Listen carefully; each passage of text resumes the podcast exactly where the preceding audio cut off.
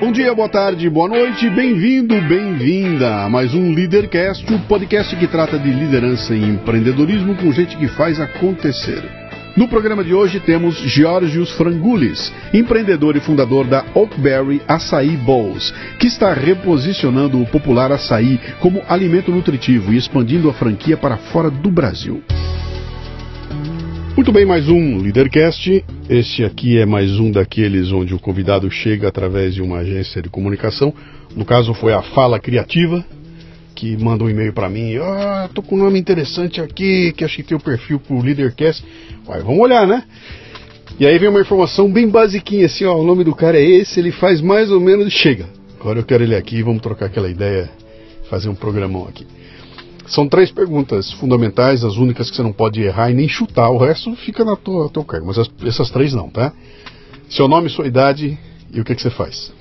Meu nome é Jorge Frangulis, eu tenho 30 anos de idade e eu sou fundador e CEO da Oakberry Açaí. Fundador e CEO da, Da Oakberry, Oakberry yeah. Açaí. Isso. Pô, que bela, bela junção, cara. Oakberry com açaí, isso é bom, nós vamos chegar lá, né? Você é na onde? Nasceu de onde? Eu sou de São Paulo, capital. Nasceu aqui mesmo? Que lugar? Nasci, nasci- nascido e criado. Nasci, nasci na maternidade Santa Catarina, na Avenida Paulista. Aham. Minha família era metade eh, do Alto da Lapa e metade de Santana. Então, Tá, é. eh, quando, quando, quando casaram, a gente mudou para os Jardins para ficar meio na metade do caminho. Tô vendo a parte nobre de São Paulo, por isso não tem um sotaque. O teu sotaque é o sotaque padrão do paulista, não é de bairro nenhum da, da de volta, né? é bem paulistano Você mesmo. tem, você tem irmãos? Tem um irmão, três irmão? anos mais novo. O que, que seu pai e sua mãe faziam, fazem? Minha mãe é, minha mãe teve fez de tudo um pouco. Ela é psicóloga, mas se formou depois dos 35 anos de idade.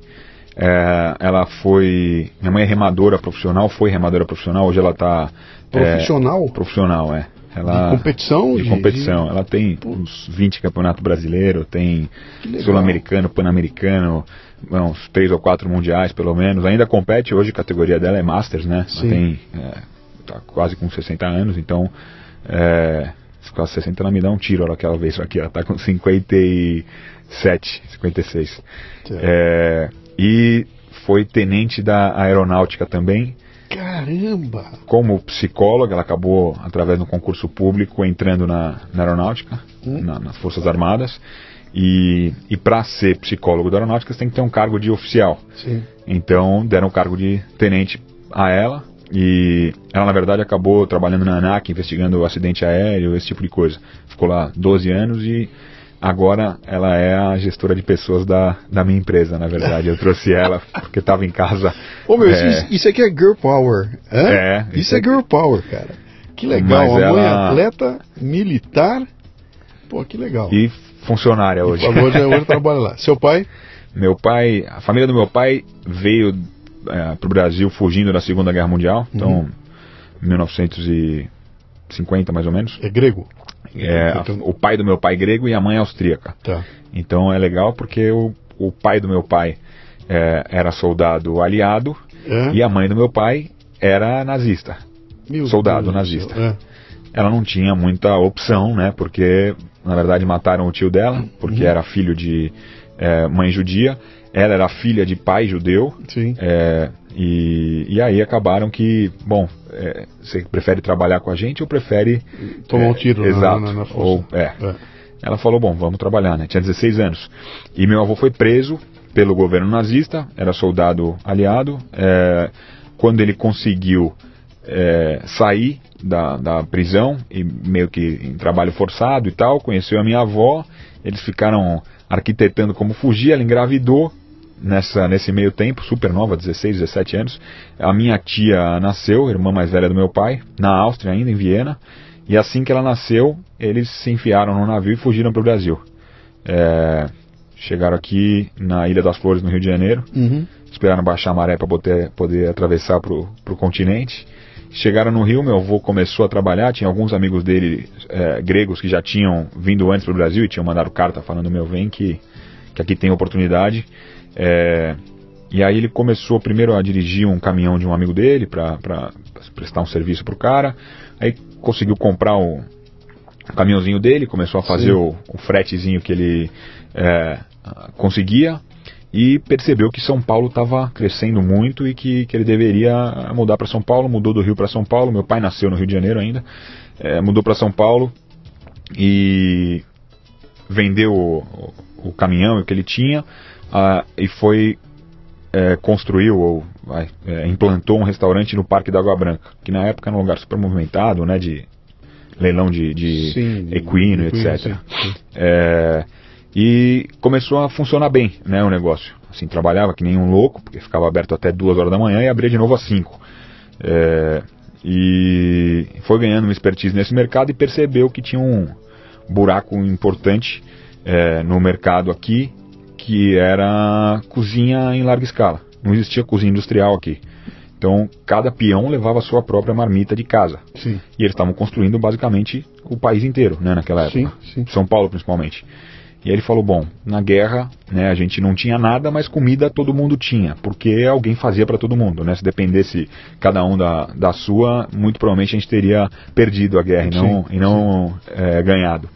E, e aí ele desenvolveu uma cozinha industrial é, que começou a funcionar muito bem. Ele era o, o único, basicamente, então ganhou licitações, etc. E cresceu através disso, muito rapidamente, assim. É, ficou nesse mercado por uns 20 anos. Meu pai, é, quando pequeno, era super pobre, porque a, o meu avô também. E acabou que de uma hora para outra ele deu uma, uma paulada significativa uhum. e começou a trabalhar com meu avô, trabalhou com meu avô a vida inteira. Ah, num certo momento eles venderam as empresas, começaram a investir em imóveis, tomaram uns dois tombos bem dados e, e meu pai até hoje é, administra o patrimônio dele e da família. Cara, seu avô e sua avó chegaram aqui com a mão na frente ou tá atrás? Eles tinham, meu avô tinha 30 dólares quando ele chegou aqui. Cara, era isso. Que na época não eram 30 dólares, eram como se fosse talvez uns 250, vai hoje, é. alguma coisa do gênero. 250 dólares, uma, um recém-nascido e... Tem uma história do meu avô, é parecida, meu avô chegou em 1915... Primeira Guerra. De Portugal, veio junto com um primo, ele moleque, a família, uma família gigantesca, naquela pobreza terrível lá de Portugal, os pais pegam e botam o moleque e vai embora. E ele veio, chegou aqui, foi parar em Bauru, é, cidade onde eu nasci, uhum. com 15 anos de idade, sem nada, cara. E no final né? da vida tinha construído um, um patrimônio, criado sei lá quantos filhos, quantos netos, presidente da Beneficência Portuguesa, e construiu, e você olha para aquilo e fala, cara, saiu do zero. Não dá para acreditar, né? Saiu do zero, zero e construiu com, com, essa mesma visão que você falou. Cara, onde é que dá? Onde é, olha, eu vou fazer um supermercado, vou montar isso aqui, vou montar aquilo lá, e vai trabalhando de luz a luz, né? Uhum. Sol a sol, né? E constrói. Quando a gente fala isso hoje em dia, a molecada, pô que é isso, cara? Já tem que dar um. Tem que largar lá na frente, é, né? Não, e tem, e tem uma desculpa sempre, né? Pô, mas naquela época era mais fácil, tinha muito mais oportunidade porque as coisas não tinham sido inventadas ainda. Sim. Mas é, né, daqui para frente várias outras vão ser inventadas é, também, é que a gente ainda não sabe porque elas não existem. Então, eu acho que a dificuldade é equivalente, mas é, esse tipo de movimentação era. Você tinha que ter um, um culhão dos grandes, né? Pô, pra... tem, era o tudo ou nada, né? É. Se bem que quem vem da guerra, né, cara? Ele, ele, vem da guerra, eles vêm com uma outra. O couro é diferente, cara. Não, é outro tinham, couro. É outro é. Eu lembro em. No, no 11 de setembro, né? Sim. 2001. Eu tava na escola e aí, logo depois, 15 minutos depois, assim, quando saiu a notícia, a minha avó ligou e falou: o motorista, o motorista dela, tá indo buscar vocês, é, porque eu tô indo com seu pai no supermercado. Ela comprou comida pelo menos por uns dois anos e estocou na casa dela. Não tinha mais lugar na casa dela, era só é. comida comida é, não perecível, Sim. porque ela falou, meu, a última vez que eu vi alguma coisa parecida com isso, eu sei o que foi, eu sei o que aconteceu. Que então é. ela estocou dois anos de comida em casa, claro Cara, que estragou tudo no final. E... Isso é fascinante, você crescer ouvindo essas histórias de quem, não, eu quem viveu um guerra, tremendo, tremendo, assim. É. Tenho um super orgulho dos pais da minha mãe também, Sim. mas eles são de uma geração que já nasceu no Brasil, é, é são filhos de italianos e franceses, mas uhum. nasceram no Brasil já com uma estrutura familiar. Meu avô é formado na Poli, o pai da minha mãe, uhum. o pai do meu pai fez até a terceira série é, do, do Italiano, ensino fundamental. Francês, grego e austríaco. Grego e austríaco, que salada, salada cara. No salada. Brasil, que salada boa, cara. Como é que era teu apelido quando era criança? A minha família me chama de Gogo. Gogo? Gogo. Gogo, é, Gogo que, porque que... Gogo é... Geórgios em grego se pronuncia Iorgo. Ok. E eu não conseguia pronunciar Iorgo e todo mundo chamava Iorgo, porque na minha Sim. casa falava-se grego e alemão, né, quando eu era pequeno. Sim. Na verdade, até meus avós morrerem era grego e alemão. É, então eu não conseguia falar meu próprio nome, só falava o Go do final, falava Go, Go, Gogo e começaram a me chamar de Gogo. Que que até hoje, Gogo- minha mãe, meu pai, todo mundo me chama de Gogo. O que, que o Gogo queria ser quando crescesse, cara? Putz, é, pra falar a verdade, pode parecer até ganancioso, ambicioso talvez, mas eu sempre tive vontade de ser rico. Ah, quando eu era criança. sempre tive vontade, sempre gostei de, de ir atrás para conseguir as Sim. coisas também, né? Mas eu, eu nunca, eu sabia que eu ia ter que usar algum meio para Chegar lá, para chegar nesse nesse fim e que esse meio teria que ser algo nobre o suficiente para poder trazer o fim que eu esperava. Uhum. É, mas eu não tinha essa, eu sabia que eu precisava ser rico para fazer as coisas que eu gostava, entendeu? Sim. E, e não ao contrário. Putz, eu quero ser. É, mas se for falar uma coisa que eu queria ser, eu queria ser piloto de, de Fórmula 1 ou de, de automobilismo. sim. E. Com 30 anos de idade, cara, você era Não, não, molequinho. Não. não, digo, você com 30 hoje, Ah, sim. você era molequinho com Ayrton Senna Exatamente. a milhão. Exatamente. Aquela coisa maravilhosa, né, cara? Não, e, e eu sempre gostei, sempre gostei muito de motor, e de coisa, de correr, de Sim. corrida e tal. Sim. E meu, meu pai é, pilotou quando era novo, né? E, e ele sempre falava, é, porque na hora que eu tava indo pra Áustria pra pilotar profissionalmente, não sei o que, ele corria de Stock Car aqui, tinha um monte de carro, tirava racha, as porra louquice da década de 70, né? E ele falava, é, mas meu pai me tesourou, não deixou. É. Eu falei, pô, sacanagem, né, tal. Aí teve o dia que o pai de um amigo meu, que era dono de uma equipe de, de kart, me chamou pra correr com ele. Eu falei, pai, vou ter que ir, porque Sim. o cara me viu correndo, brincando e falou, você tem que ir com a gente. E meu pai falou, você não tem tamanho, é muito perigoso, e me tesourou também. Eu encho o saco dele até hoje. É. É, e então se for pra ter uma, vai, uma Ah. frustração de algo que eu queria ter sido é essa. Tudo um bem, dia mas- o mas- meu filho vai ser, tal, Vai- quem, quem sabe. sabe, né? Ele se, se realiza por ele, né? É. Ah, bom, você não foi se preparar para ser piloto de Fórmula 1. Né? Uhum. Era o sonho, mas não foi isso aí, né? Quando é que foi que você visualizou um caminho e falou, cara, eu vou, vou estudar para tal coisa? O que, foi? Na verdade, eu estudei, eu, eu sou formado em Direito, que não Sim. tem absolutamente nada a ver com o que eu faço. Quer dizer, tem a ver com tudo, né? Porque você acaba aprendendo algo que pode te ajudar em qualquer frente de, Sim. de empreendedorismo que você escolher, mas é, não é o que. Eu não fui para a faculdade imaginando que aquilo podia me tornar um empreendedor melhor, é, mas algo que podia me ajudar e que necessariamente eu precisava de algo técnico para Uhum. aprender, né? Administrar, gestão, é, o- a habilidade comercial, Uhum. você consegue aprender no mercado, sozinho, na rua, né? Direito não. Ou você aprende na faculdade ou Sim. vai ser, vai ser difícil. Você falou uma palavrinha mágica aí, o empreendedor. Quer dizer, você já tinha na cabeça que você ia ter teu negócio. Desde sempre. Era, eu, eu, tenho- eu não vou trabalhar em empresa nenhuma, não- eu vou ter o meu próprio negócio. Sim, isso Tá. eu sempre tive bem claro para mim. Tá? Embora não soubesse o que era. Exatamente. Tá. Eu não sei até hoje o que é.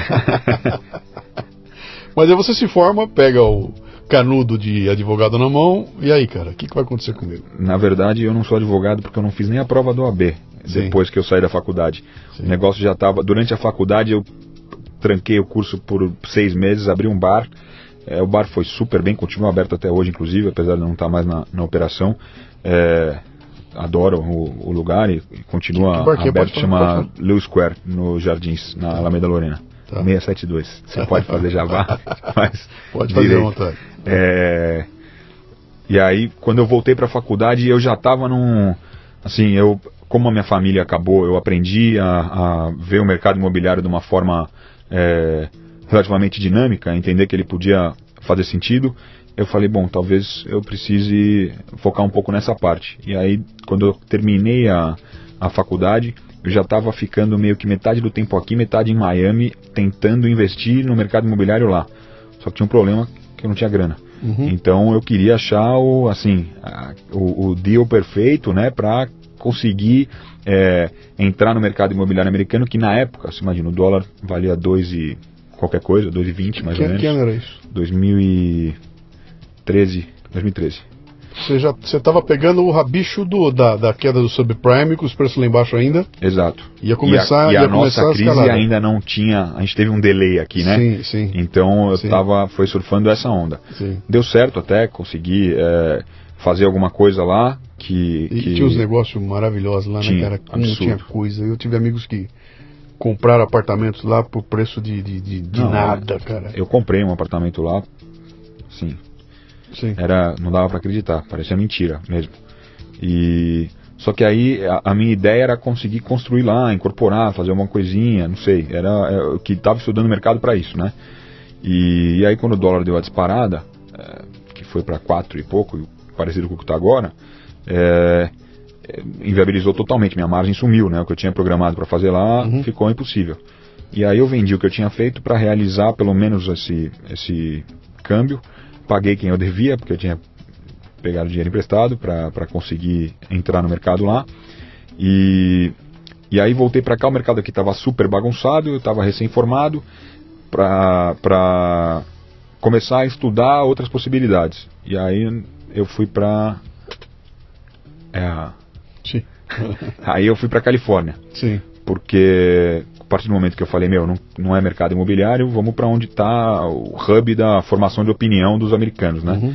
E fui para Los Angeles, aluguei um apartamento ali perto, fui, vai, fiquei seis meses entre idas e vindas, Sondando. sondando o mercado, O tentando que que- garfar alguma coisa alguma que podia coisa fazer. fazer sentido. Uhum. E não tinha nada de. Ah, vai ser na, no mercado de alimentação, vai ser no mercado de. O que eu sabia é que tinha que ser algo que é, pudesse ser viabilizado com um aporte financeiro menor do que incorporação imobiliária.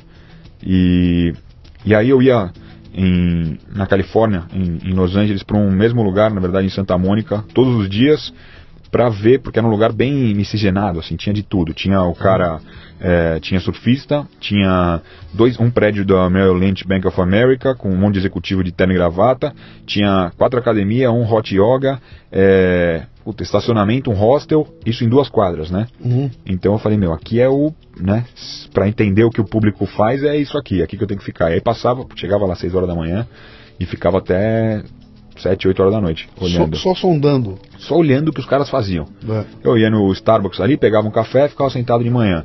Aí, puta, andava um pouco em volta, falava, ah, vai dar hora do almoço, deixa eu ver que horas eles vão sair pra almoçar e o que que eles vão comer, quanto tempo eles vão levar e tal.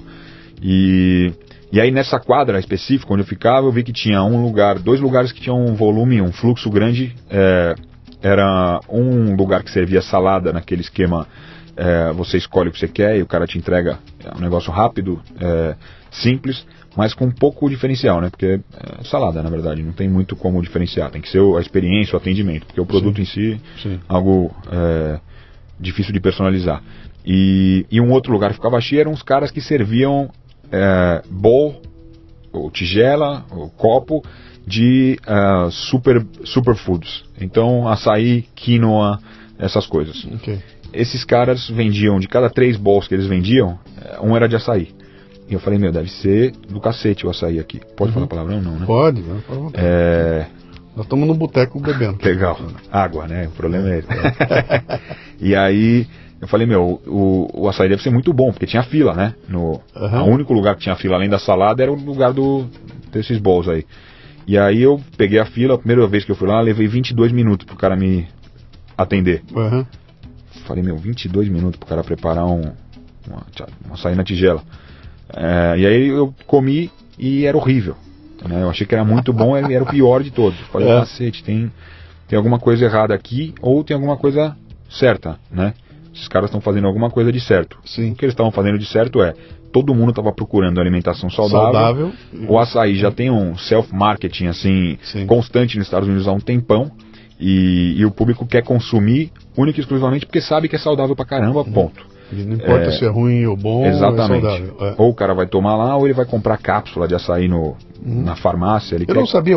E lá é açaí, chama açaí também? Chama, chama. Como é que eles falam? É isso aí, como é que é? Eles falam açaí, eles Açaí. escrevem A-S-S-A-H-Y, pra saber Açaí, como, como ok. pronunciar Tá. açaí. Açaí. É, tá. Pra ter o, o acentinho agudo E, e ainda. é no- conhecido lá como uma, uma, uma comida como saudável. uma superfood. Eles consideram. Então, isso é até uma vantagem sobre o Brasil, pensando na minha, no meu modelo de negócio, porque eu vou entrar nisso daqui a pouco, Tá. mas porque aqui tem um estereótipo forte com açaí. E lá Uhum. não.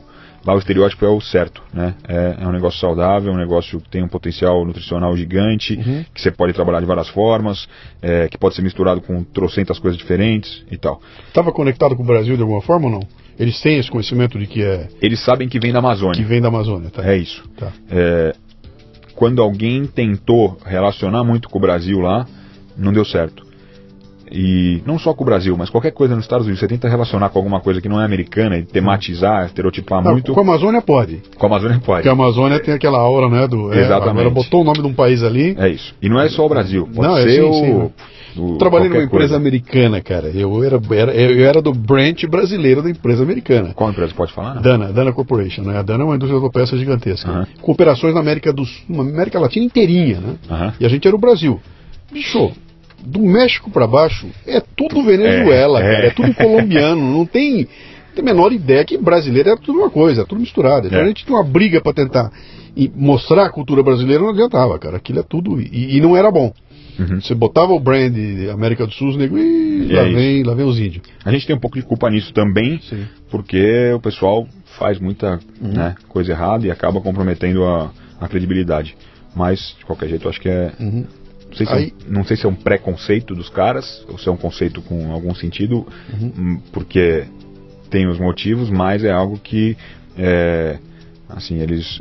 que já, já tá na hora de mudar, né? Já É, é. estamos em outro momento de mundo em que, na verdade, tem gente de todo tipo em todo lugar do mundo, então não adianta se querer mapear isso de uma forma Uhum. geográfica, porque não vai fazer sentido. Sim, Ou muito provavelmente não vai fazer sentido. sim. É, e aí eu peguei. Aí você sacou que. Saquei que, esse- que a galera queria sair e saquei que a galera queria sair, mas queria rapidez, porque a salada bombava e não tinha nada de diferente na Mas, salada. Então você definiu ali que o negócio era comida. Eu vou Defini trabalhar, que o negócio vou, era vou trabalhar comida. no ramo de comida. Tá. Isso. Tá. E, e defini que eu precisava trabalhar. Falei, meu, é, é alimentação, é, é saudável, E rápida. é rápido Aham. e é algo que precisa ser facilmente padronizável, porque a partir do momento que eu visua- vi- visualizei o modelo de negócio, eu falei, não adianta eu ter uma. Ou vou ter 100, ou não vai, não vai ser é, bom o suficiente. Sim. Então, ali eu comecei a desenhar o modelo de negócio da Oakberry, é, com, juntando essas duas coisas. Uhum. É, e aí começamos a pesquisar mercado. Eu queria começar pelos Estados Unidos o negócio. Isso que eu ia te perguntar. Você já tinha uma visão global do teu negócio. Não era um negócio para começar aqui no Brasil. Era para. Não, era para começar nos Estados Lá. Unidos. Em seguida eu queria vir para o Brasil é, e para vários outros países do mundo, mas acabei sendo compelido, obrigado a começar pelo Brasil, porque na época não tinha mais nada nos Estados Unidos, então Uhum. não tinha como garantir um contrato de aluguel de um imóvel. É, quando você não tem a garantia, eles te pedem um ano, dois anos de adiantamento de aluguel. Na época era um absurdo. Tipo, imagina um aluguel de 10 mil dólares por mês. Sim. Três, dois, três anos Sim. né, acabava ficando mais caro do que subir o prédio que eu queria ter subido antes lá em, em Miami. E, e aí, nesse meio tempo, eu. Eh, em- isso, isso já em março de 2016. eh, eu fiquei na Califórnia entre novembro de 2015 e março de 2016.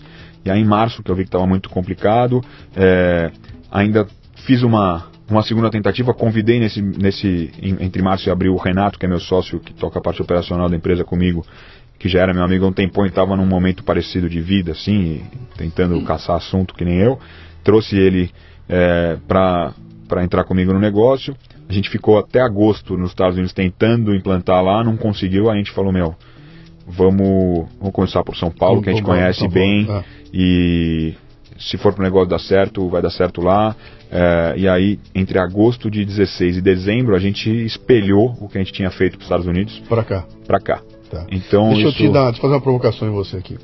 E, imagino que você, em momento algum, chegou aqui, sentou na frente do seu pai e falou: Pai, vou montar uma lojinha dessa aí. Nunca foi uma lojinha de açaí. Você já pensou num. O açaí era, era, era o. Eu, eu vou fazer uma brincadeira. É, é que nem o McDonald's, né? A- o sanduíche é um pretexto, né? Uhum. O sanduíche em si é um pretexto, né? Que É aquela molecada ir lá pra brincar naquele parquinho, aquela bagunça toda, e por acaso tem sanduíche ali, né? Uhum. No teu caso era uma estrutura tal que por acaso era o açaí que se prestava para essa rapidez que você queria. Quer dizer, a tua visão de, de big business já nasceu assim. Nasceu como um Exatamente. grande negócio. Exatamente. É, e realmente, pro meu pai eu nunca falei que eu ia abrir uma. Na verdade, eu não falei para ninguém que eu ia abrir uma lojinha de açaí. né? No começo é engraçado, o cara acha que você tá, Sim. né? Fala, puto, o cara é ganancioso pra caramba, Sim. confunde ganância com ambição, que é um negócio que é comum de fazerem. Sim. Geralmente é o cara que não tem vontade de trabalhar, que acha, né? Confunde essas coisas. E, e aí a gente bom, começou pelo Brasil, teve umas vantagens é, por ter pensado para o mercado americano o negócio e replicou, ou, ou, replicou não porque foi a primeira, mas aplicou isso no Brasil. Sim. E nessa hora eu falei pro meu pai, pai, tô abrindo uma, uma rede de fast food baseada em açaí. Para mim era isso que eu estava fazendo. Sim.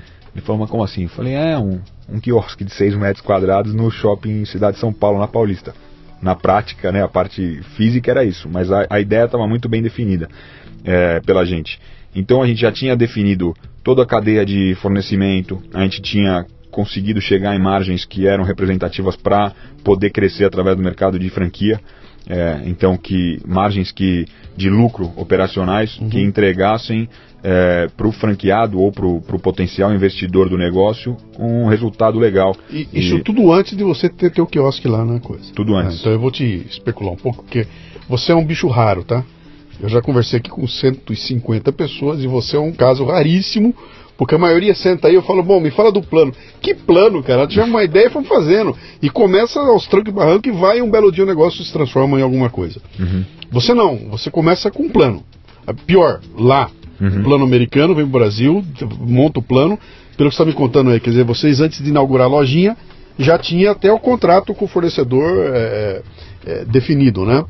Ah, como é que você faz para pegar um plano desenhado para os Estados Unidos, onde 10 dólares serão 10 dólares daqui a 4 anos, e vem para o Brasil, bicho, e tenta montar um plano aqui nessa maluquice, onde amanhã de manhã vira tudo de ponta cabeça. Como é que é essa transição? A gente tinha essa vantagem justamente de entender o mercado em, em dólar lá nos Estados Unidos uhum.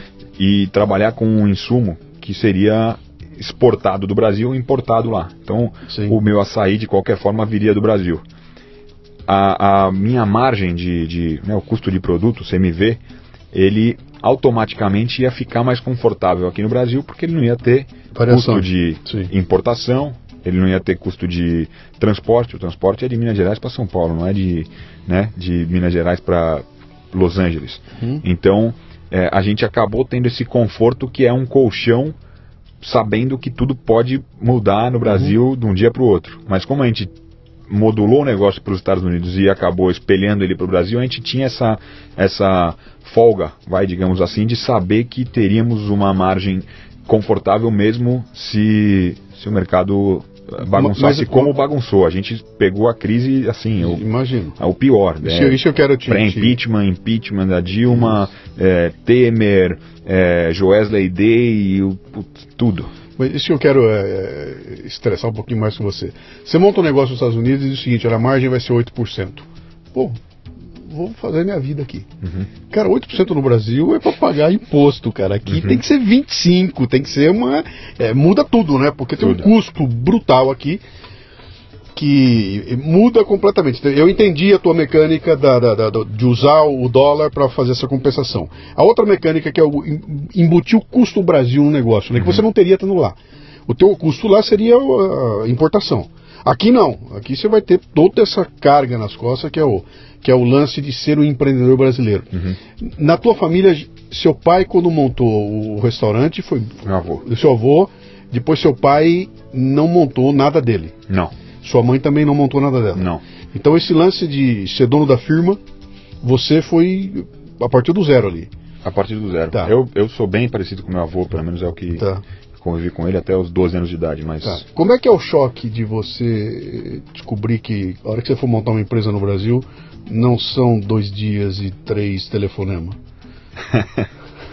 eu, como eu te falei, né, eu já tinha tido um bar aqui no Sim. Brasil, então eu estava relativamente já vacinado, tá. já tinha tido funcionários tá. e etc, e alguns problemas é, trabalhistas e tal, então é, a gente foi tentando se precaver ao máximo. Então, uhum. É, uma das coisas principais era quantos funcionários você vai ter por operação. Isso é muito importante, porque, bom, primeiro, o, o uma operação de shopping center, como a gente ia começar, é uma operação que necessariamente vai ficar aberta no horário do shopping, das 10 às 10, né? Sim. Um, então, é, como que eu consigo maximizar a, a, a, a, carga horária dos meus funcionários, sabendo que eles têm que é, ser pessoas que estão vestindo a camisa da empresa e que eu quero que continuem comigo na empresa uhum. e que cresçam, porque eu tinha um, uma unidade e isso ia a minha ideia, pelo menos, era que desse certo que a gente crescesse. Sim. Então eu queria trazer essas pessoas com a gente. Qu então, quantos turnos são das 10 às 10? São, são da, quantos turnos você tem ali? Tem algumas escalas diferentes, né? O normal são turnos de 8 horas, tá. é, com um turno intermediário de 6 horas. Tá. Então, digamos que dois funcionários fazem um, um o horário completo uhum. e um funcionário faz a, o, o meio período. Tá por dia. Tá, tá. Isso é o padrão para shopping center, né? Depende muito. Está na praia de alimentação, abre mais tarde, fecha mais tarde. Eh, isso muda. E, e, na análise de vocês ficou claro que o começo tinha que ser em shopping center? Que deveria ser um shopping center? A gente queria que fosse num espaço onde a gente tivesse assim o maior número de pessoas diferentes para conseguir entender quem era nosso público-alvo de verdade na prática, porque você fica calculando e planejando, uhum. é, mas essa é a parte que você não consegue ter certeza até meter a cara no mercado de verdade. Uhum. E então a gente foi para a Avenida Paulista, num shopping na Paulista, é, que a gente mais foi escolhido do que escolheu, na verdade. A gente tentou todos os shoppings conhecidos de São Paulo, Morumbi, Guatemi, é, Eldorado, Pátio Paulista, e ninguém aceitou, né? A, a, a nossa operação. Uma barraquinha de açaí. Uma barraquinha de açaí, era isso que eles falavam, justamente. Uhum. E a gente vendia, falava, meu, o projeto é legal pra caramba. o projeto de arquitetura é do João Armentano. E não sei o quê. E é super limpo, é clean, é um produto diferente, vocês vão ver. Ninguém dava a mínima. Eu, esse shopping, Cidade de São Paulo, Sim. é um shopping novo. Então, ele ainda estava se consolidando, o prédio anexo ainda não estava pronto, então não tinha tanta gente frequentando no hora de almoço, a gente conseguiu um ponto lá. É, foi a quinta ou sexta opção, vai. E, e aí a gente abriu essa primeira unidade em dezembro de 2016. Então, 16? É. Dezembro? Dezembro. 6 de dezembro de 2016. Cara, me... Paulista cheia de gente gritando, cara. que era, doideira, era legal, cara. era legal. É. E a gente ficava, pô, eu e o Renato, meu sócio, a gente ficava, ficava no caixa e. É, outra coisa que quando você falou do planejamento, que geralmente o pessoal não planeja, é, eu acho que é. Não acho que é irresponsável não planejar, mas acho que é desnecessário não planejar. Pelo menos um pouco você uhum. tem que tentar eliminar o, o fator de risco, né? Sim. Principalmente quando você está num cenário de crise que se errar, muito provavelmente você quebra e para voltar putz, vai ser difícil. Uhum. Se essa primeira loja em 16 tivesse dado errado.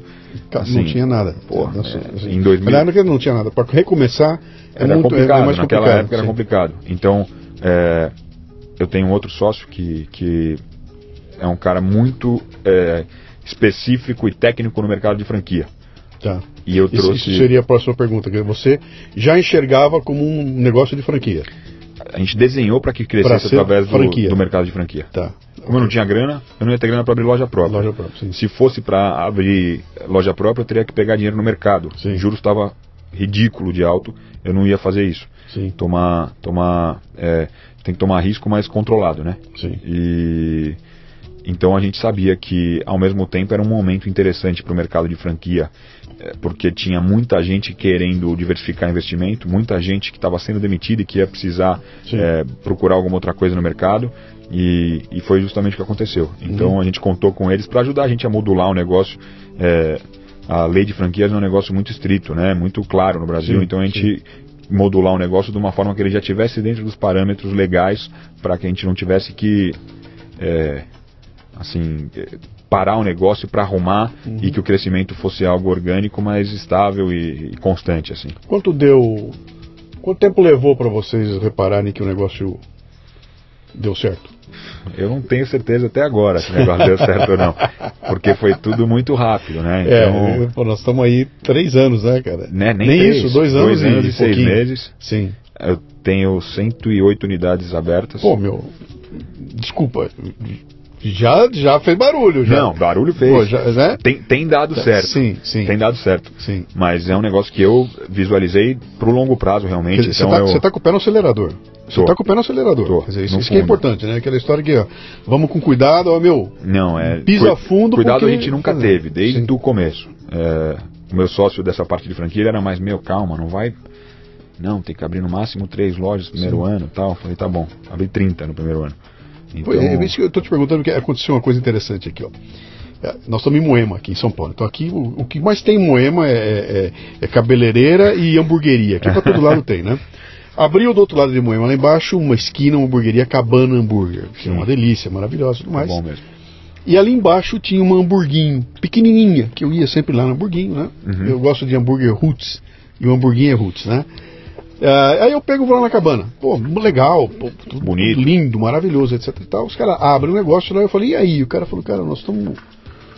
Tô espantado aqui, porque a gente fez um negócio pensando em 10 e deu 15 no primeiro dia, 20 no segundo, que ficou uma loucura, explodiu o negócio deles lá, né? Uhum. Falei, cara, que interessante, né? O pessoal vem tudo pra cá, a gente acabou descobrindo que é o público da região, pô, os caras estão felizes da vida lá. Aí eu vou no hamburguinho, sempre uma lojinha minúscula, chego lá, a loja fechada. Fechou o hamburguinho, pô, então não sei. Outro dia caminhando aqui, eu descubro um hamburguinho gigante numa esquina aqui, novinho, acabou de abrir.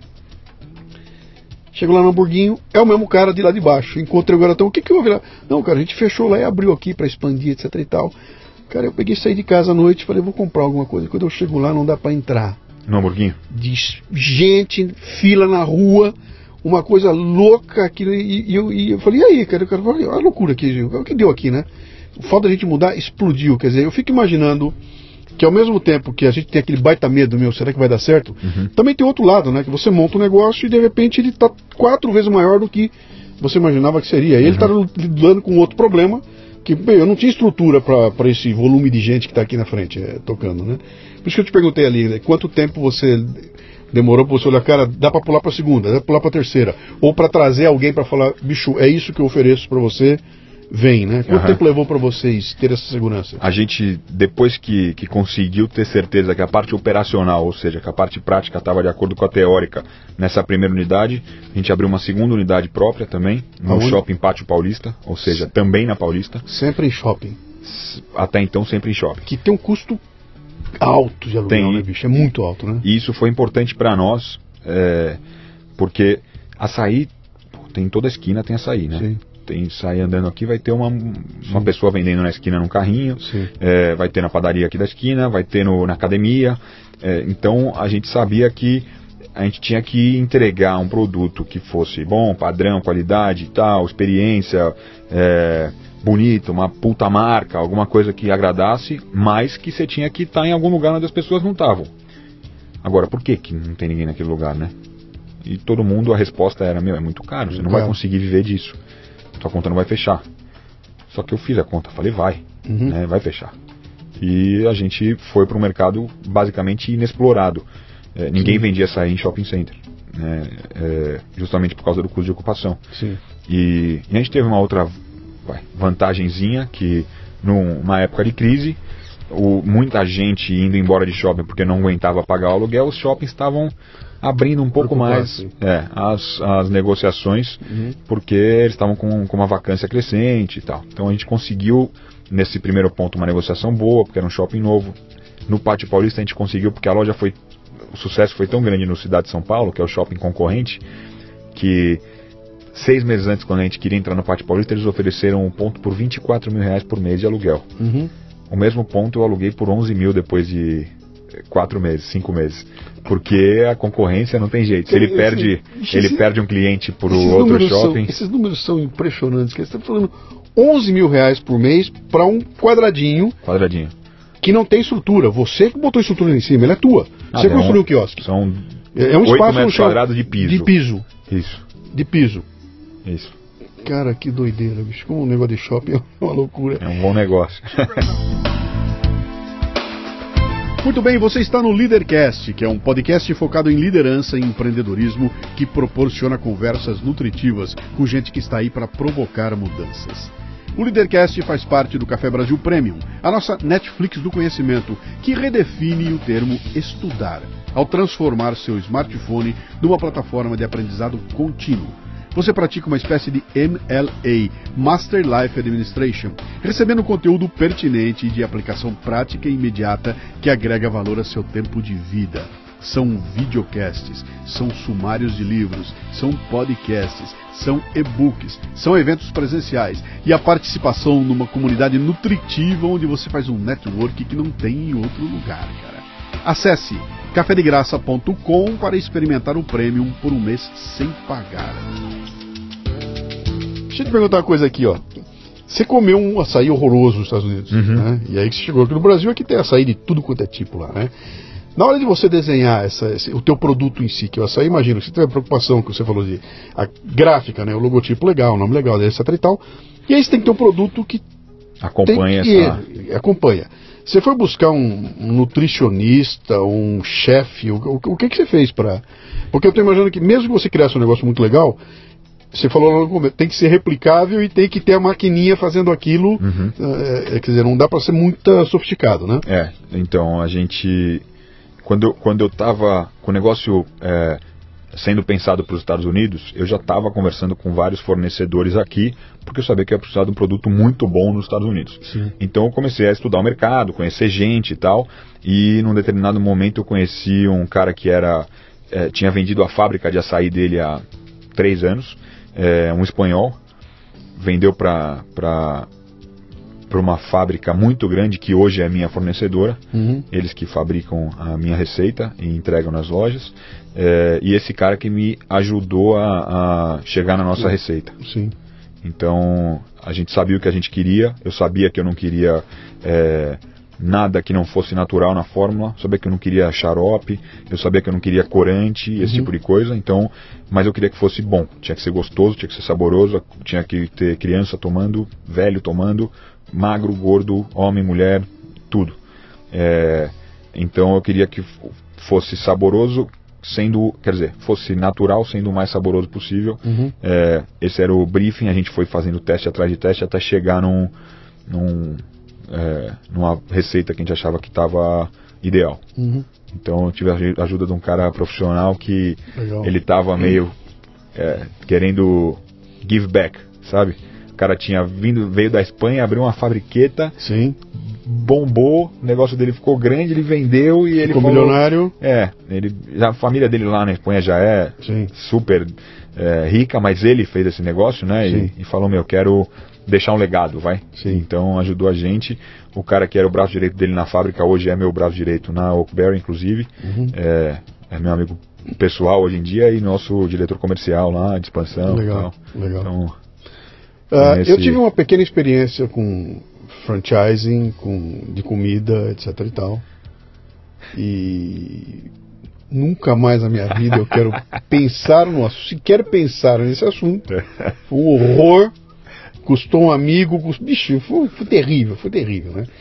E um dos pontos-chave, e era uma franquia estabelecida, e tudo redondinho. Um dos pontos principais era mão de obra, cara. Mão de obra é um negócio terrível que onde eu cutuco aqui esse é o problema, né? Imagino que para você também é um problema, porque eu estou imaginando aqui um vendedor de açaí num quiosque dentro de um shopping ou onde quer que seja, Aham. ele está ali de passagem. Ele está a caminho de algo, né? É que nem o McDonald's, né?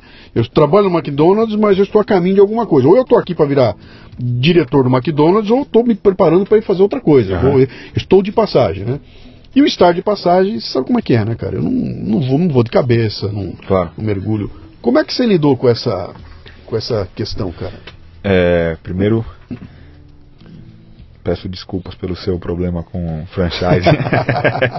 É, não, é franquia, como qualquer outro negócio, é super complicado, Sim. né? Acho que precisa ter um, um relacionamento muito claro e desde o primeiro dia é, entre franqueador e franqueado e assim, se for uma via de duas mãos realmente, não vejo como, como dar errado. Óbvio Como- que não tem fórmula mágica do negócio de varejo que dá certo Sim. com certeza, porque senão tava todo como, mundo rico, como né? palestrante, cara, eu já palestrei para trocentas franquias aí.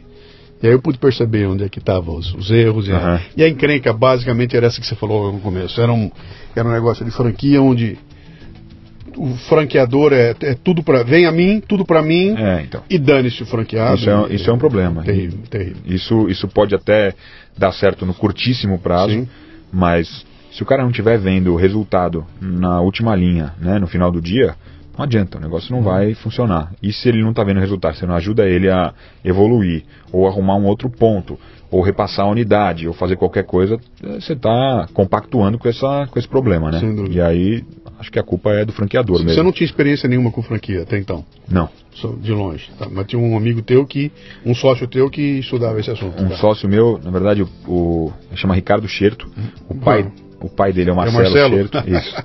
Que é o papa do franchise no Brasil, é só isso, o- né? É o cara que Tá. basicamente inventou o franchising aqui, então a parte teórica eh, foi muito bem eh, estudada pela gente. Você precisa me ajudar a trazer o Marcelo aqui, cara. Eu preciso do Marcelo aqui, bicho. Pô, eu trago. O Marcelo Quero adora muito, esse tipo de conversa. Muito, quero muito o Marcelo aqui. Marcelo adora esse tipo de conversa. Volta na mão de obra. É, Bom, você teve problema com mão de obra, a gente tem todo dia problema com mão de obra, Sim. mas uma das coisas que a gente trouxe dos Estados Unidos, é, como talvez um dos pilares, inclusive, do, do- operacionais nossos, é de é, vender e entregar para o funcionário de quiosque, de shopping, a possibilidade de crescimento dentro da empresa, real. Então, é, a rede está crescendo. Hoje são 100 e 110 unidades, é uma média de 4 funcionários por unidade, pô, 440 pessoas trabalhando na rede. É, e você imagina que eu tenho pelo menos é, umas 10 supervisoras hoje que são funcionárias da franqueadora que ficam supervi- supervisionando a rede. Todas elas eram, Vieram, vieram de lojas. vieram de lojas. Quer dizer, se eu tiver um, se eu tiver um, um, um, um quiosque em, num, num shopping de Sergipe, quem está lá tem a chance de um belo dia se tornar supervisora da. da- Tem a mesma chance de alguém que está no shopping da, da Paulista. Sim. É, então é, é, é, dá essa possibilidade de crescimento de carreira que o cara dificilmente esse tipo de mão de obra tem. Né? Uhum.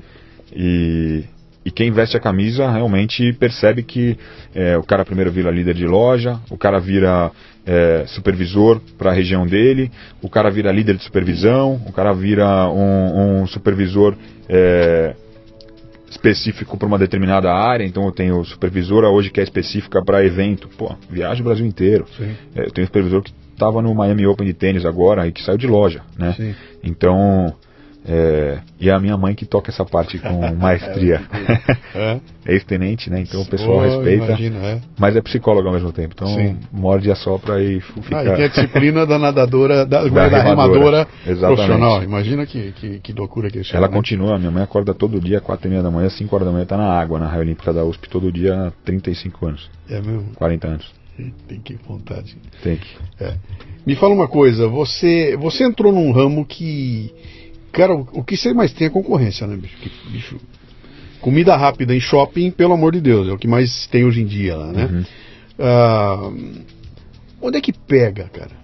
Pra, pra ser bem sucedido, pra fazer o negócio funcionar, tudo bem, esquece do básico, tá? Ah, marca boa, tudo arrumadinho, produto bom, isso aí a gente já sabe que o dinheiro compra. Eu quero saber as coisas que o dinheiro não compra. O que que o dinheiro não compra que é onde pega pra coisa, pra coisa funcionar? Eu acho que entender o que está acontecendo no mercado antes dele te mostrar isso é preponderante. Então, é, vender o que o cara vai querer comprar antes dele te pedir, porque depois que ele pediu, todo mundo sabe, todo mundo vai botar o negócio para vender. Então, entender que o movimento de mercado é por buscar alguma coisa que seja é, diferente. No nosso caso, algo que fosse rápido, tudo é na praça de alimentação do shopping, mas saudável quase nada é. Né? É, e, e ter coragem de colocar isso no mercado é preponderante para ter sucesso. Então, geralmente o cara vai pensar, pô, vou abrir no praça de alimentação do shopping, o cara olha ali, o que, que não tem? Ele vai pensar no rol das coisas que ele conhece, que tem em todo o shopping, e vai abrir a que está faltando. Sim. Ah, não, aqui não tem Taco Bell, aqui não tem KFC, aqui não tem McDonald's. Ele vai lá e abre a franquia do que está faltando. Então, acho que você tem que ser disruptivo nesse momento de conseguir tentar entender e esse feeling vale muito, é o que não dá para comprar, como você disse. É o, atributo é antecipação, é a capacidade de antecipar, então, né? Claro que você tem que tentar, eh, tentar antecipar certo, Uhum. mas não sem tentar inventar a roda. Porque Sim. se você tentar antecipar querendo inventar o Facebook, você vai ficar patinando porque você não vai inventar o Facebook. Tem três caras que inventam um negócio maluco por século, Uhum. né? Então, se você quiser ser um desses caras, muito provavelmente você vai ficar querendo. Uhum. Agora, se você quiser inventar algo aí, pô, você pensa em algo que as pessoas já conhecem, que está no mercado e que até agora ninguém parou para cuidar. Isso pode ser feito com, Uhum. sei lá, bom, com um carro chinês. O Caô tá fazendo isso agora. Sim. Faz 15 anos que tem carro chinês no Brasil, é mais barato que todos. Ninguém tinha parado para tomar conta dos carros chineses. O cara já é líder de mercado de novo, Sim. né? Então, Que é um deslocamento, né? Que você deslocou, você pegou um produto conhecido, reconhecido, popular Uhum. e deslocou. Você levou para um segmento que ele não, onde ele não estava ainda. né? Exatamente. E, só que você deu um banho nele para ele poder atender esse, esse, Esse segmento público. ali. Sim. E então acho que é, outra coisa é não definir um público-alvo antes do público-alvo te definir.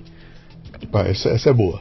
A é gente, é. a gente não acreditava que valia a pena é, direcionar nosso produto para alguém, mas Uhum. que o cliente ia, ele ia definir que para ele aquele negócio fazia sentido ou não. Você E- consegue direcionar hoje? Você- tem uma. Não, não- eu não consigo. Isso que eu ia te perguntar. Não consigo. Você não deve ter democracia, de- eh, demografia. Se eu pedir para você perfil demográfico do teu cliente, eu duvido que você vai conseguir me definir claramente. Olha, jovem de 25 a 28 anos de idade e ganhando não sei o quê, porque você Uhum. deve ter de tudo. De tudo. Todo tipo.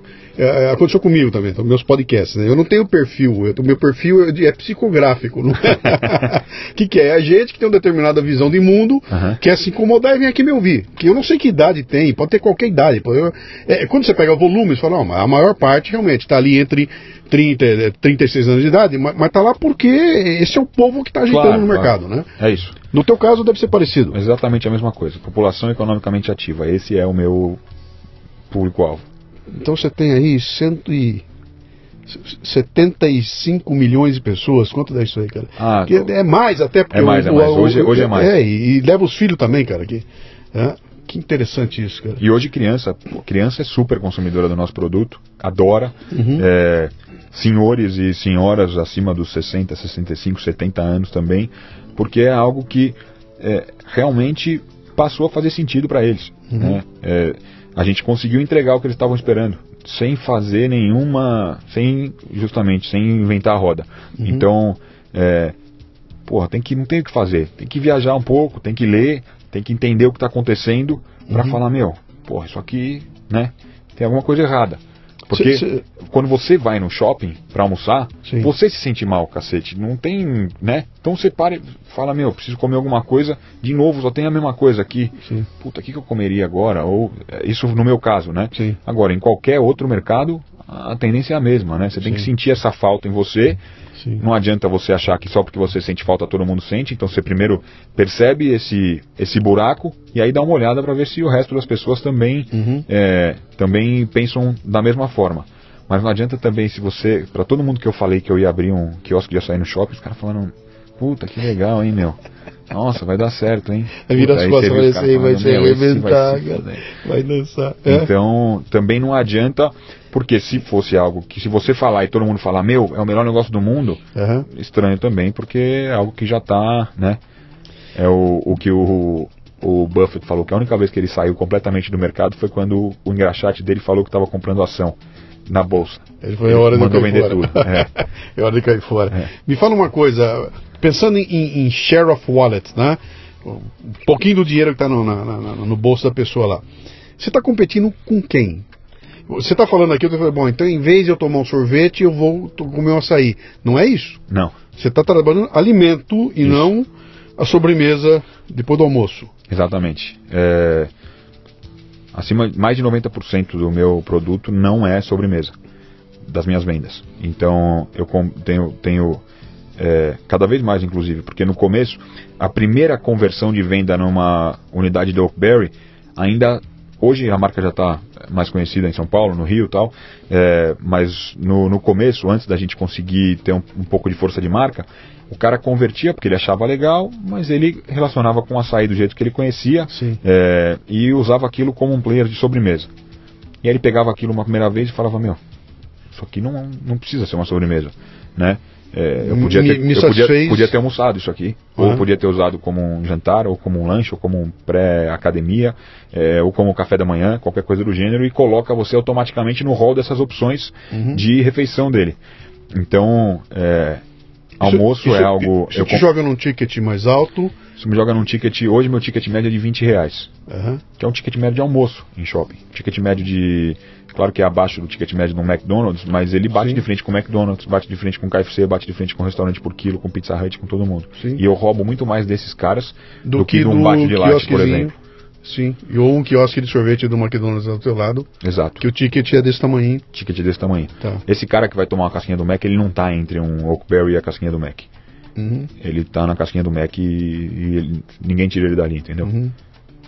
Pô, que interessante, cara. Isso, isso, é isso é uma festa para discutir posicionamento. É, isso é, é muito, é, é muito interessante, cara. Então, isso foi, eu acho que talvez vantagem da, da- do mercado americano que entregou isso de bandeja pra gente.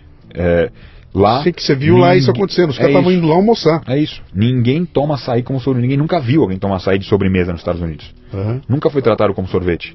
Sempre foi tratado como superfood. aham. E tem muito mais valor agregado num superalimento do Uhum. que num, num, entre aspas, sabor de sorvete. E Porque você e- passa a competir com. com, né, E, com- e- eu estou pensando agora em, em termos de, de- do produto em si. É, Se você, se você posicionar o açaí como, como comida, como almoço, Aham. não tem outro produto tão simples de comer, tão. Não, porque aquilo é, é uma massa dentro de um pote. É isso.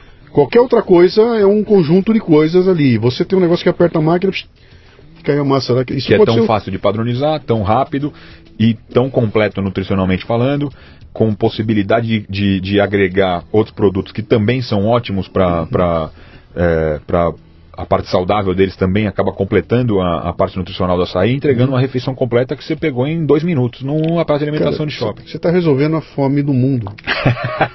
o dia que você trombar, bater na China, cara, Eu na tava lá Índia. faz duas semanas. Puta, se pegar no breu lá, sai da frente, cara. Na verdade, eu estava lá faz um mês e os chineses estão aqui agora. A gente teve uma reunião com eles agora essa semana. Eles vieram para cá para provar produto, querem fazer teste de mercado, estão interessados. que, que, que deu no paladar deles? Olha, Eles adoraram. Bateu. Eles adoraram. É? E o- alguns acharam doce, porque eles têm um paladar bem menos doce que o nosso. Sim. É, mas eu acho que isso é mais uma questão de costume, assim. Costume, É. sim. acostumar. Mas, putz, feedback 95% positivo. Você tá olhando para O cara que achou doce tomou dois copos, então, é, assim, tomou o primeiro e pediu outro, pra ter certeza. Você já tá nos Estados Unidos? Já. Já Tem- foi? Já, já montou lá? Tenho duas unidades nos Estados e Unidos. aí, cara? E aí? Essa unidade americana. As unidades que a gente abriu acabaram sendo dif- muito diferentes do que a gente é, queria ter feito originalmente. Então a gente começou com essas unidades mais por uma questão estratégica de relacionamento com os dois maiores proprietários de shopping center do país. Então a gente entrou no shopping que eles falaram pra gente entrar, para mostrar que a gente é, paga aluguel em dia, que a gente tem uma operação legal, viável, Onde- onde limpa e tá? tal. Onde? Uma em Orlando e uma em Miami, no Florida Mall em Orlando e no Tá. Dolphin Mall em Miami. Tá. A minha primeira unidade flagship de verdade nos Estados Unidos abre agora daqui uns 45 dias em Wynwood, que é o bairro do- das artes, do design em Miami, Uhum. é, num, num ponto super legal e aí sim para o público americano de verdade. Aí a gente vai conseguir Do ter jeito que você queria do jeito que eu queria lá, você viu na lá frente de escritório, Mônica, de né? spaces, WeWork, é, galeria de arte, academia, crossfit, não sei o que, e rua de fluxo. Então ali eu vou conseguir entender se o negócio funciona ou não. Uhum. Mas eu tive uma experiência muito legal agora ah, no começo do mês, de, na verdade no meio do mês de março, que teve o Miami Open de tênis, e a gente conseguiu colocar uma operação dentro do, do Miami Open Você de botou um tênis. quiosque lá? Botamos um quiosque lá dentro É. e foi a operação mais é, que eles mais gostaram, os, o pessoal da, da organização do evento. Vendeu muito e era um público americano de verdade, bem o nosso o nosso foco mesmo, porque são os caras formadores de opinião. No Uhum. começo eles têm que entender o que a gente está se propondo a fazer e levar isso para o resto da, da sociedade. E Quando então você- isso foi o, a- a- o melhor laboratório para mim lá foi esse. Imagino, cara. É. Quando vocês pensaram Oakberry Açaí, é o Aham. nome, né? O que, o que que foi? a- qual foi o pensamento estratégico? Eu estou entendendo que o açaí é, é- é o. É, o- é o adjetivo, é, é adjetivo aquilo lá, mas eu não entendi o Oakberry. O que Não, que é o, o, o açaí, na verdade, a gente, ele só está escrito bem pequenininho no logo, é algo que a gente nem se, se preocupou tanto em demonstrar. Mas eu, quando eu criei o nome, eu queria um nome que pudesse, primeiro, ser algo global, então é, que fizesse sentido nos Estados Unidos, que fizesse sentido na China, que fosse pronunciável também em, em, na, na maioria das línguas, é, e, e que não vinculasse o negócio 100% com açaí. Então, oakberry não quer dizer nada, não existe Sim. essa palavra. Oak é carvalho em inglês, Sim, é, berry é frutinha. Sim. Então, como o carvalho não dá fruta, não existe Sim. oakberry, né? Mas o, o oak, na língua inglesa, o carvalho é algo que eles entendem como é, forte, um negócio resistente, sim, confiável, raiz, né? É. Você vê metade dos bancos de investimento chamam Oak, é o Capital, Oak sim. não sei o que, Oak não sei o que lá. É, ruas e avenidas, um monte chama Oak não sei o que, Oak não sei o que lá, uhum. porque o americano vincula e tem essa, esse significado, vai? Essa semântica. Uhum. E, e, e eu queria que ao mesmo tempo ele fizesse alguma relação com fruta. Pensei nisso e acabei juntando as duas coisas. Uhum. E o principal é, na parte técnica do negócio é precisa ser um nome registrável, né? É, se coloca açaí, por exemplo, a chance de não, não conseguir ser. registrar a marca é gigante. E Sim. Oakberry conseguiu registrar, está registrada praticamente no mundo todo, Deu, inclusive nos Estados Unidos, que, é, que era a nossa maior preocupação, e, a marca foi registrada, então é, deu certo. Assim. A marca é boa, cara. É, só perde pro Hagen Dazs, né? Você vai ver o que... O storytelling dos caras é... é uma loucura, né? Me fala uma coisa aqui. Mas eu recebo muito e-mail aqui no Brasil em inglês do cara falando, ah, eu quero, I wanna be a franchisee, é, where are you located? Então, você tem como é office no como Brasil? É que os caras estão sabendo disso? Você já fez um trabalho lá fora? De... Não, não, não. São brasileiros mandando e-mail para mim achando que a empresa é ah, é americana. Manda... Puta que ótimo, cara. Você está no Brasil inteirinho? Você já tem 100 lojas eu no Brasil tô, Eu estou focado é, no Sudeste isso foi a nossa opção mesmo de, de começar o mercado por São Paulo, Rio de Janeiro, uhum. é, e agora a gente está crescendo, expandindo Centro-Oeste e Sul. E no segundo semestre aí eu subo tá. Norte e Nordeste também. Um dia você vai ter lojas em Porto Alegre e em Fortaleza. É Porto Alegre já tem. É o mesmo açaí? É o mesmo açaí. Exatamente igual, é a mesma Exatamente coisa. Você não muda nada nele lá. Nada. O que vai para os Estados Unidos é o mesmo? A fórmula que vai para fora do Brasil, ela é, tem algumas diferenças mas isso mais por questões de legislação do que qualquer coisa. Uhum. Então, por exemplo, a minha fórmula americana, ela tem o carimbo de orgânico é, americano, né? Do USDA Sim. e do FDA. A fórmula brasileira, apesar de ser a mesma fruta exatamente, é, eu não conseguiria ter o carimbo de orgânico sem pagar para tê-lo aqui. Não basta ser orgânico, você tem que pagar para poder contar que é orgânico no Brasil. Então. Como, como, assim? Que... É aquelas coisas que só aqui que existe, entendeu? Então, você paga um imposto, uma coisa assim? Você, você, compra, você compra o certificado? Não, você... você certifica, né? O produto tem que ser certificado, mas não basta ser orgânico. Se você não, não pagar, você não, não pode contar não que é orgânico. É, então, essa é a diferença principal. A fórmula americana, a fórmula, a fórmula gringa, na verdade, que é Estados Unidos, eu tenho operação na Austrália já também, é, ela é tem 10% menos dulçor do uhum. que a uhum. fórmula brasileira. Uhum. Isso pela, pelo paladar deles lá mesmo. Sim. Me fala uma coisa aqui. É... Eu, eu, eu, eu, eu, vivi um dos problemas seríssimos que a gente viveu meu, na, na, minha experiência com franquia. com franquia e não era um produto formatado padrão, que era aquilo e aquilo e vai embora. Não, tinha mil coisinhas, e a, e a tortinha, e não sei o que, e o suquinho, e, né, e o lanchinho. Então era um pandemônio aquilo lá. E o relacionamento com os clientes era um inferno, cara. Porque era, eu quero assim, eu tenho pouco açúcar, veio. Era um problema, era um problemão. Você não tem esse tipo de problema porque eu, eu vou escolher o quê? O tamanho. É, pequeno, médio ou grande, deu. O que e vem os, lá dentro e você os, quer. E os acompanhamentos. E o acompanhamento que também, acompanhamento, é não, não, tem, não tem segredo ali, não. né? Tem mas pouca eu, margem para erro. Mas eu sei que cliente de comida é um, é um porre, cara. Gente uhum. que compra comida é um porre, né? E até dá para entender-se por quê, né? Tem que enfiar o negócio para dentro lá. Uh, você teve que estabelecer um treinamento especial para esse teu público. Você montou uma escola para isso. Você chamou gente. Como é que você fez para para preparar tenho, esse teu, teu, povo? Eu tenho gente treinando todo dia, é, ou em, alguma, em algum lugar específico, numa, numa sala de, de, é, reunião, numa sala de convenção, dependendo do tamanho da turma e tal. Mas todos os funcionários da rede são treinados, é, tem treino teórico, é, prático, pré e pós-inauguração das lojas que eles vão trabalhar. Então todo mundo foi treinado assim exaustivamente para saber como lidar com o cliente. Tem uma marca sua de atendimento? Tem. Você tem uma marca de atendimento? Tem, Alguém que foi atendido sabe, puta, Sim, sim, sim. só, só, a Oak- só A Oakberry faz só isso. Oakberry faz isso. Vocês conseguiram chegar nessa? Eu acho que a gente está no caminho. Legal.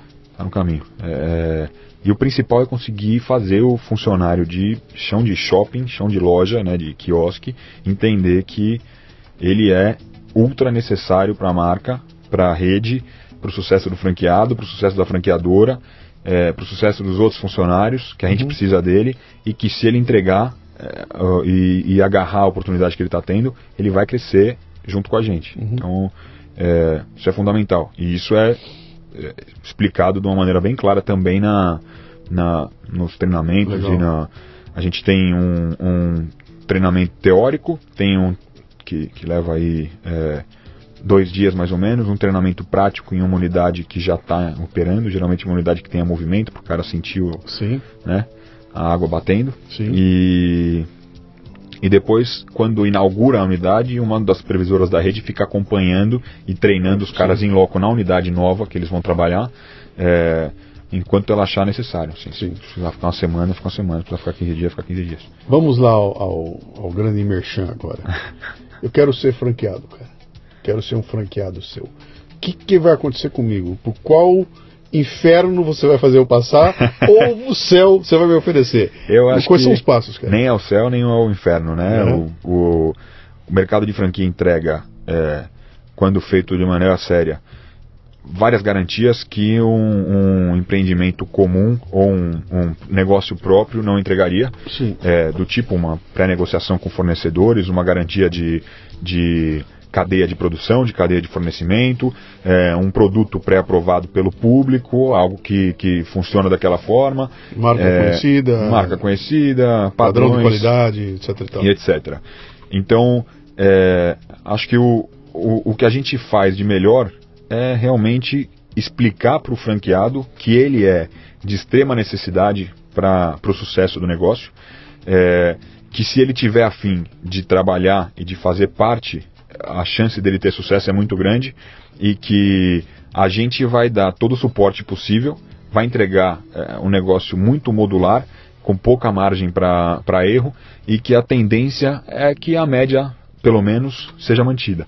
E que se a média for mantida, ele vai ter um negócio de sucesso, um payback é, rápido, considerando o mercado de franquia, de vai, um a dois anos, que é algo super interessante. Uhum. É, é um investimento que não é tão alto, então é, assim, o cara para para pensar no que, que ele pode fazer com aquilo, é difícil conseguir fazer algo que seja mais rentável é, e, e guardando o risco de estar entrando num- numa, numa rede que já tem é, várias unidades em operação, em vários tipos de shopping ou de rua, para vários tipos de público, em várias cidades e tal. Uhum. Então, é, a tua experiência deve ter sido talvez muito diferente da experiência que os meus franqueados têm. É claro que a gente já teve unidades que não performavam. Claro. É, teve unidade já que a gente percebeu que não performava porque o shopping era muito ruim. Uhum. E teve unidade já que a gente percebeu que não performava e a gente viu que o franqueado não estava tocando o negócio como deveria. E tem um caso, por exemplo, o cara repassou essa, essa unidade, a gente vendeu para um, alguém que estava afim, ele cresceu, ele estava faturando 40 mil reais, 45, ele cresceu para 65 no primeiro mês, para 90 no segundo, para 110 no terceiro, fatura hoje quase 100 mil reais de média. Numa mesma unidade, só mudando a gestão do negócio. Sim. O tratamento com os funcionários dele, o relacionamento com os outros lojistas, eh, as parcerias com quem está ali em volta.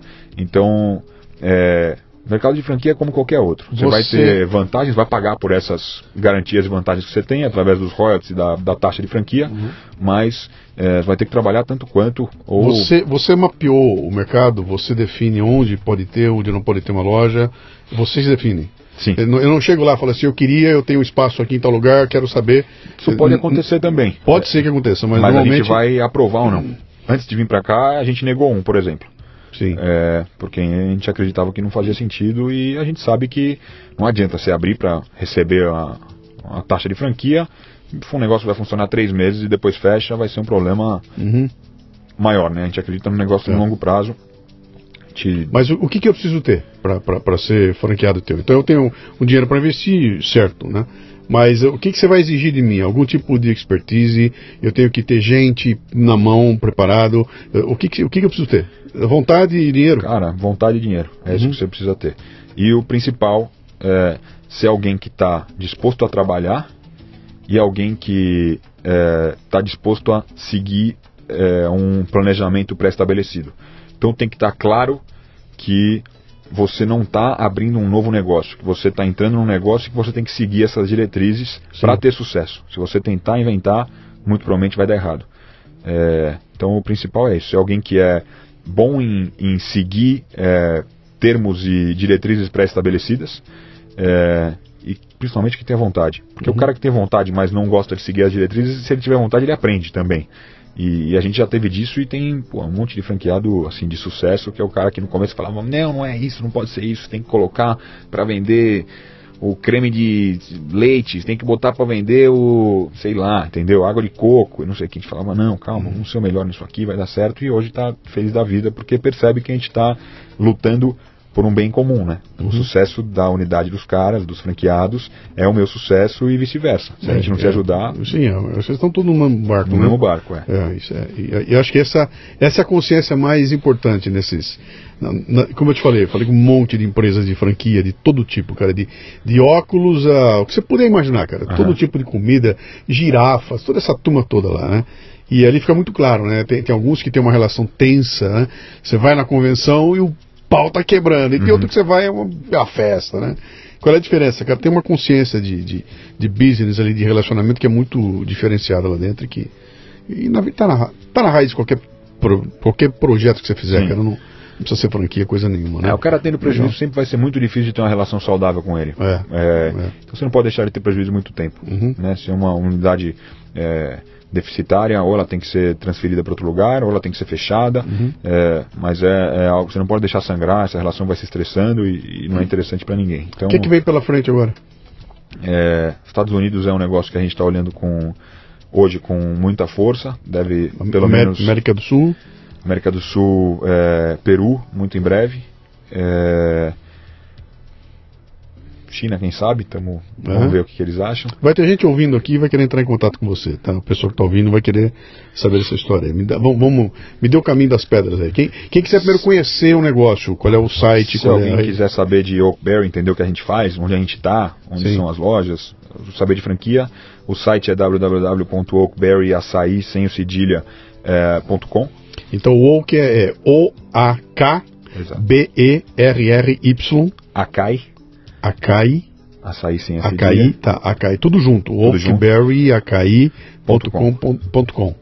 Tá, e aí cai no site lá. No site tem todas as informações, informações sobre o produto, informações nutricionais do produto, tabela nutricional, é. localização, é, tem um, um, um link para a franquia e quem tiver algum interesse pode preencher o formulário e, e uhum. nossa área comercial vai entrar em contato. É, quem quiser falar comigo pessoalmente, meu e-mail é georgios@oakberryakai.com também. É Georgios. Georgios. Ge Georgios. É isso. Tá. G-E-O-R-G-I-O-S de sapo. Tá. Ponto oakberry.com. Isso. Tá. Arroba oakberryaçaí.com. Arroba oakberryaçaí.com. É Legal. Isso. Maravilha, cara. Que grande história aí, bicho. Baita produto. Eu não sou um grande consumidor de açaí. Acho que é porque eu comia açaí meio ruim, cara. É, é isso. Muita, muita gente que não gostava. E agora que você me falou, eu, eu, eu, vou prestar atenção quando eu for no shopping lá para ir lá na. Ali no, ali no. Onde você vai mais? No Ibirapuera? Eu vou no Shopping Paulista. Tenho ido mais no Shopping Paulista. Sabe por quê? Por porque eu, do lado dele tem um ponto chique, cara. Ah, sim. E eu preciso comer o valor ponto chique todo mês, porque senão é não funciona, mesmo. cara. Não, Mas aí eu, é eu, eu, eu, vou armar um esqueminha lá pra ir lá experimentar, né? Mas tem, tem no Ibirapuera também. Tem, tem aqui também, tá. É, pertinho daqui. Legal, cara. Bem-vindo ao Leadercast, viu? Parabéns Obrigado, aí pelo Luciano. projeto de vocês, cara. E essa tua visão sabe, de começar. Eu fiz aquela provocação no começo já imaginando, quer dizer, né, nunca foi uma lojinha de açaí. Você começou com um negócio de usar o açaí como alimentação e o mundo é o limite, cara. É, vai vai, vai pra China agora que você vai arrebentar lá. pra cima não, pra China. Vai pra China. Um abraço, cara. Obrigado. Valeu. Valeu. Muito bem, termina aqui mais um Leadercast. A transcrição deste programa você encontra no leadercast.com.br. O Leadercast nasceu da minha obsessão pelos temas liderança e empreendedorismo. É em torno dele que eu construí minha carreira com mais de mil palestras, nas quais distribuo iscas intelectuais para provocar equipes e indivíduos, ampliar seus repertórios e sua capacidade de julgamento e tomada de decisão. Leve o fitness intelectual para sua empresa. Acesse lucianopires.com.br e conheça minhas palestras. Você ouviu o Leadercast com Luciano Pires. Mais uma isca intelectual do Café Brasil. Acompanhe os programas pelo portal cafebrasil.com.br.